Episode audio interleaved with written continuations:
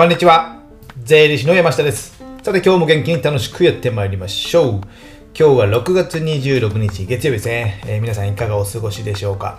えっ、と、僕はね、先週、先週はね、そうですね、えーサウナ、サウナに行ってですね、汗を流し、週末汗を流したんですけども、あのーこれね、今思いついて考え、喋ってるので、脈略は何もないんですけども、えっ、と、サウナね、えー普段はね、僕、平日に意外と行ったりすることが多いんですよ。なぜかというと、あの、土日に行くとね、やっぱね、人がごった返しているっていうか、昨日もね、やっぱ多くて、えーサウナに、ま、満員ではないですけども、まあ、ゆっくり入れないみたいなね、お風呂もまあまあ人が多いとかね、あとお子さんも多いとなるとですね、まあ、お風呂で本当はゆっくりしたいのにゆっくりできないみたいなね、感じなので、できればね、僕は平日行くんですけども、えー週末はね、ちょっと半日ね、えー妻と子供たちが別の予定があったので、僕だけ一人でね、寂しく空いたので、一人でね、サウナに行ってきたんですけど、サウナ、銭湯ですね、行ってきたんですけども、おいおい人は。まあね、それはね自分も言ってるから仕方ないんですけども、まあね、えーで、ふとね、思うとね、えーおじいちゃんと一緒にね、えーふとふと風呂の中に入ったりとかね、してるとね、なんかちょっと違和感あるなと思ってね、この温泉は綺麗なのかどうなのかってね、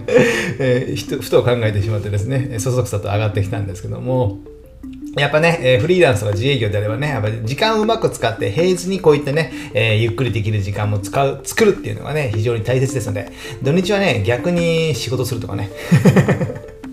そこまでしなくてもいいんですけども、まあね、そこら辺の差をね、えー時間をうまく使った方がいいのかなと思ってます。ということで、そんなことはどうでもいいんですけども、今日ね、えー最近ね、先日はね、結構仕事の話が多かったので、今日はね、ゆっくりした、のんびりした話で、まあ、月末ですので、えー月末ですしね、週の始まりですので、まあね、エンジンかける前ぐらいのね、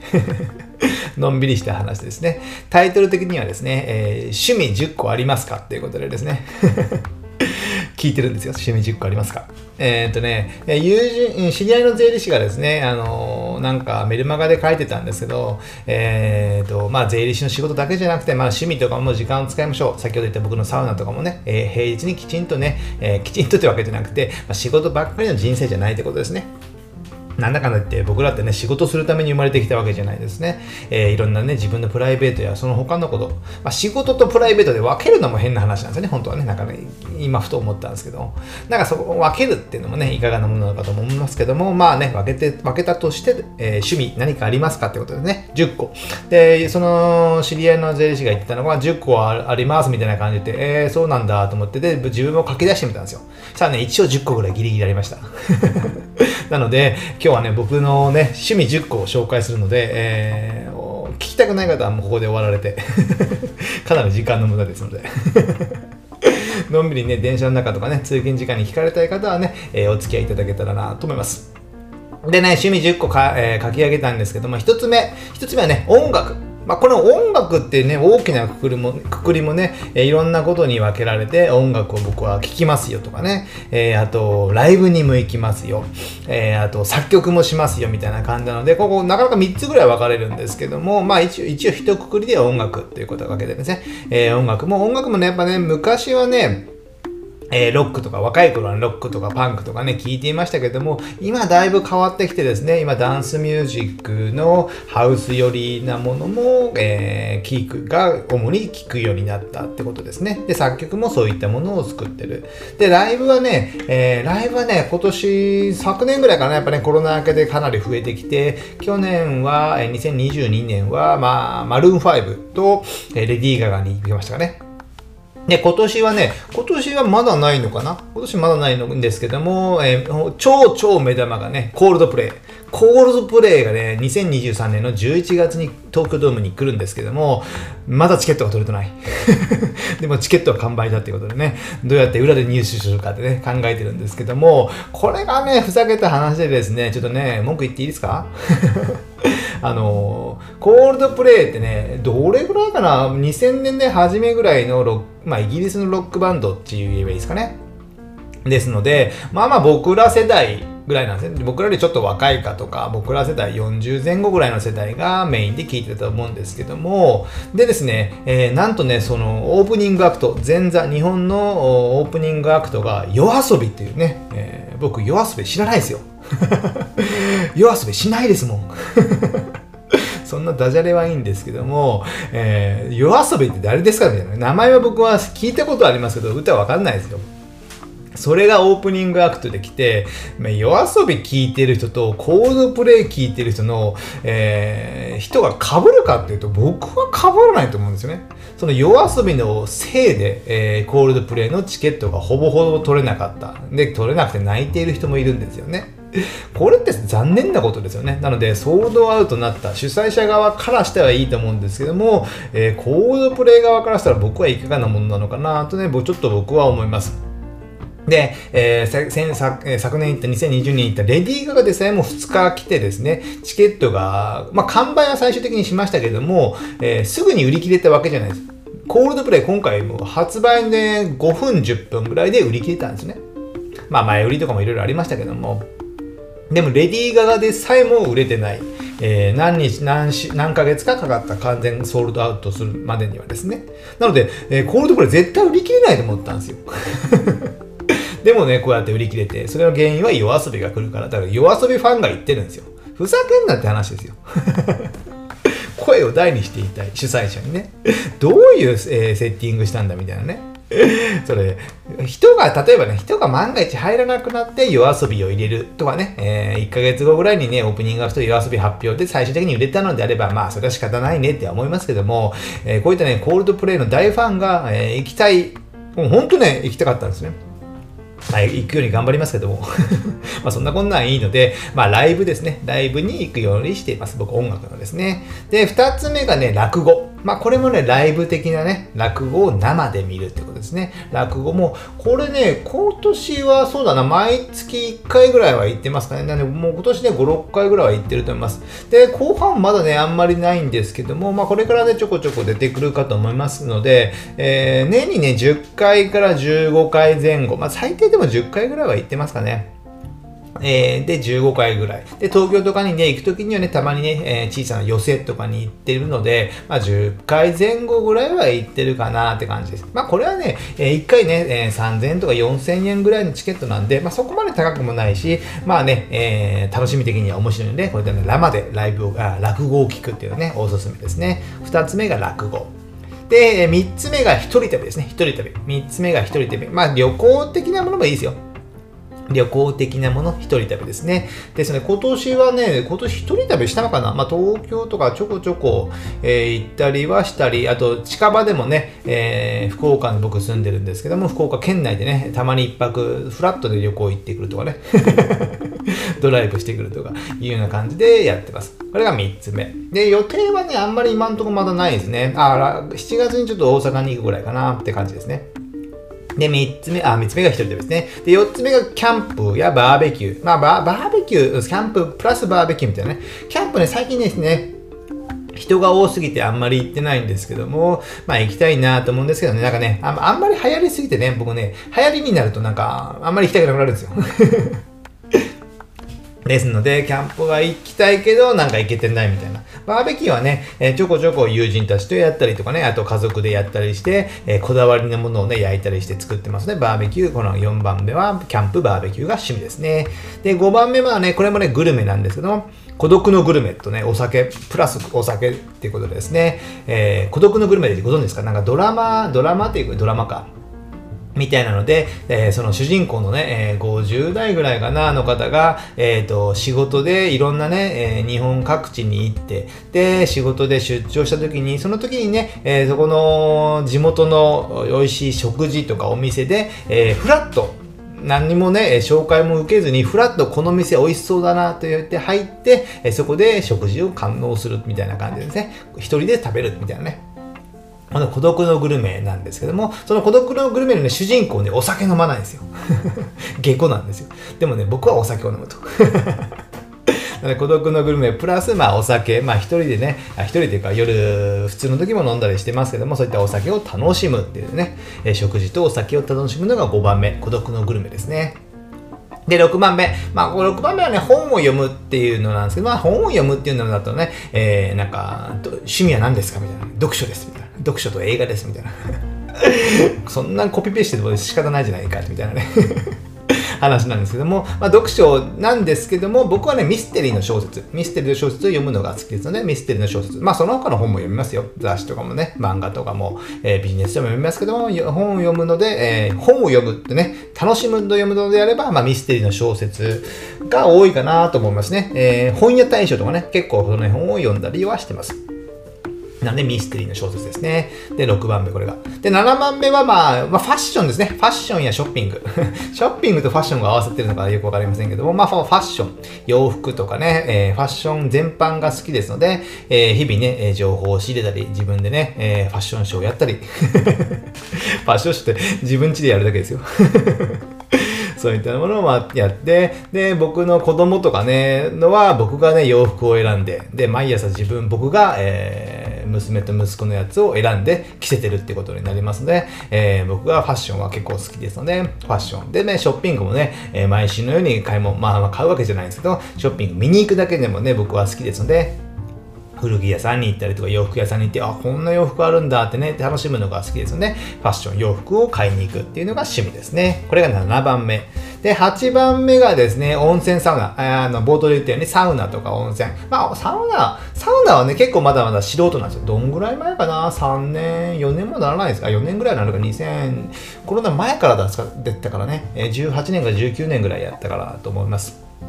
なんでまだまだアマちゃんなんですけども、まあ温泉はね、温泉や銭湯というね、昔から好きでしたので、えー、こういったものに、えっ、ー、と、家族風呂とかね、えー、その辺の銭湯屋さん、銭湯屋さんって あの、大きい風呂があるじゃないですか。ああいうとことか、えっ、と、日帰りでね、え入り、お昼だけ入るとかね、えあの、温泉宿の温泉をね、1時間2時間とかで家族風呂とかで借りれたりするじゃないですか。ああいったとこにも行ったり、ドライブで1時間程度で行くっていうのでね、え結構ね、福岡だと熊本もね、え、大分の方も行きますので、結構ね、行きやすい場所なんですよね。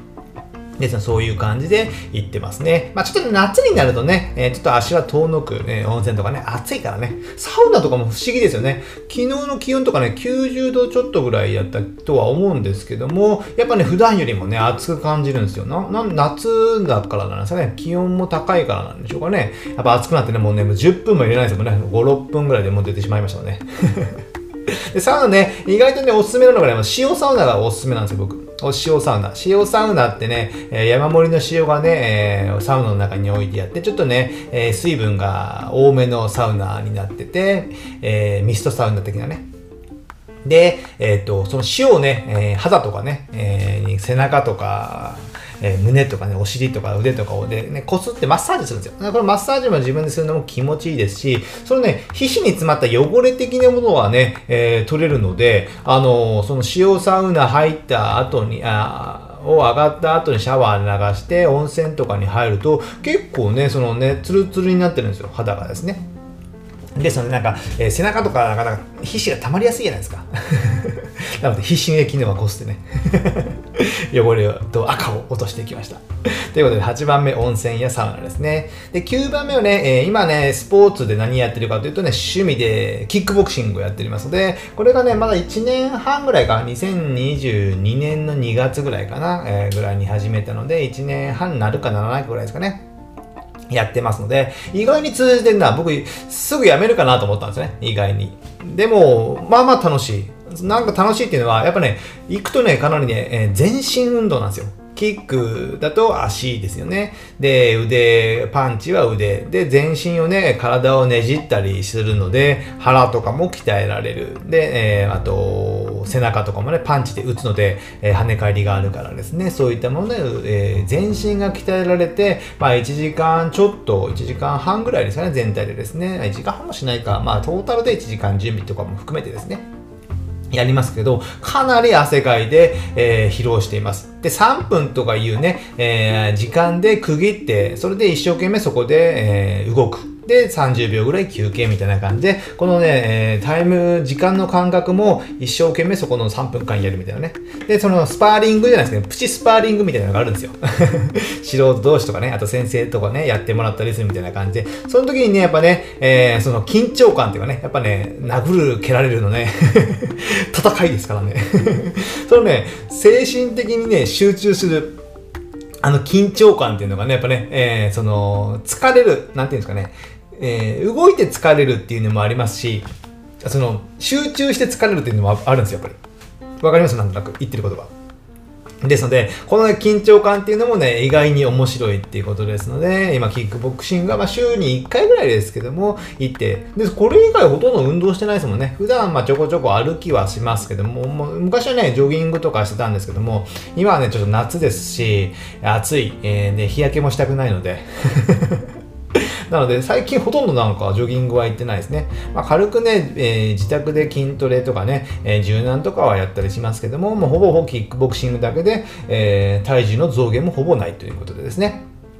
なので、えー、やられる方は、まあ、女性はちょっときついのかも、まあ、女性でも、でも女性少ないですね。ほとんどいないですね。えー、はきついかもしれませんけども、まあ、そういう専門のね、えー、キックボクシング女性もいけるようなところであればいいんですよけども、えー、うちはね、男性が結構メインなので、えー、男性の方であればね、キックボクシングは結構面白いですよ。ですので、全身運動になりますので、ぜひね、ちょっとやってみていただけたらなと思います。えー、9番目はスポーツのキックボクシングですね。最後10番目。10番目いろいろ考えてね意外となかったんですけども、えー、付け足すとすればね、投資っていうことでね。まあお金の投資もありますし、まあ自己投資もあったりしますよね。まあこれは仕事じゃなくて、まあ仕事も関係ありますけども、まあ投資全般的なもので、やっぱね、えー、人間の楽しみ、僕はね、思ってるのが人間の楽しみっていうのはですね、あの、自分の成長だと思うんですよね。で他人にし他人に幸せになってもらいたいとかじゃなくてね、えー、自分人間の、ね、根本的な楽しみって嬉しさ、幸せってね、えー、自己成長だと思うんですよ。自己成長。思いませんか？それ意外とね、言語化されてないんですよね。なので、僕はね、自分が何ができるようになった。例えば先ほどキックボクシングができるようになったとかですね。まあ、お金が貯まったでもいいんですけども何かね、仕事でね、スキルがついたみたいなね、あとパソコンの操作でこういったものができるようになった、何でもいいですよ。バーベキューのね、この火のつけ方が上手くなったとかですね、そういったいろいろあるじゃないですか。作曲もこういったね、えー、フレーズが作れるようになったとかですね。それで、えー、それで、えー、自分が成長してる、昨日よりも成長してる、この前よりもね、成長してできるようになったっていうのはね、やっぱ子供のでもそうだと思うんですけども、まあ大人もそうだと思うんですよね。なので、別にね、大人になったから、そういったね、楽しみがないっていうわけじゃなくて、まあそういったね、楽しみはね、えー、大人でも持ってると僕は思ってますので、なのでいろいろ習い事をしたりね、いろんなことにチャレンジすることによって、自己投資ですよね。自己投資することによって、その自分が成長しているっていうのがね、えー、良い、循環っていうかね、えー、自己肯定感も上がると思いますので、まあ僕はね、他者からの評価あんまりね、気にしないというかね、あんまりね、えー、嬉しいとは思わない人間なのですね。別に褒められて伸びるっていうわけでもないので、別に褒められたから嬉しいかというと別に嬉しくはない人間なので、別に気にはしてないんですけども、でもね、自分の中でね、ああ、成長してるなとかね、えー、頑張ってるなとかですね、自己投資してるなとかね、えー、楽しんでるなっていうのをね、考える、思うと、やっぱね、えー、その時はやっぱね、人間幸せ、僕は幸せに感じてますので、この自己投資っていうのはね、え、良い、趣味になるのかなと思いますので、え、良い締めくくりですね、これね。だらだら話してないね。ちゃんと閉まってますね、最後はね。ということでね、こういったね、えー、こういったね、音あの趣味っていうのはね、意外とその自分を、まあ、高めるってわけじゃないんですけども、あの、自己投資的なものを僕はやってる、まあやってる、じゃあお酒飲んで自己投資かって言うとマイナスかもしれないですね、健康にはね。そういうのではないんですけども、まあ、自己投資的な投資的な側面で見るとね、やっぱね、自分もね、楽しくなって趣味もやれますので、ぜひね、何かしら見つける。やっぱ仕事だけ、仕事が楽しいっていうのもいいんですよ、全然。いいとは思うんですよ。それが趣味って。じゃあ、その仕事だけってなると、やっぱね、視野がやっぱ狭くなると思うんですよ。なんでそういった音楽とかそういったね、他のかのエンターテインメントにもね、視野を広げることによって、趣味もね、えー、両方ね、えー、なんて良い循環になったりしますので、ぜひね、いろんなことをね、楽しむ。やっぱね、人間楽しむだけに、人間幸せに楽しむために生まれてきたんですよ。仕事だけじゃない。仕事で楽しくないんで苦しんでるのであれば仕事辞めりゃいいじゃないですか、別にね。別の仕事を探した方がいいですよね。ですよね、えー、こういった趣味をすることによってね、えー、別の仕事やね、価値観も変わってきたりしますと。でもね、趣味のために仕事を頑張るでも全然いいんですよ。趣味だけど、えーえー、公務員だけどみたいなね、公務員を別に馬鹿にしてるわけじゃなくて、公務員で安定している。で、時間もある。で、まあ、収入もまあそこそこだ。であれば、それで、そのお金を使ってお金と時間をフル活用して趣味に全力投球するみたいなね。それでも全然いいと思うんですよ。で、そんな仕事は楽しくないみたいな。全然それでもいいと思うんですよ。なので、その人生の楽しみ方は様々ですのでですね、えー、まあ、趣味を持てっていうわけじゃないんですけど、まあ、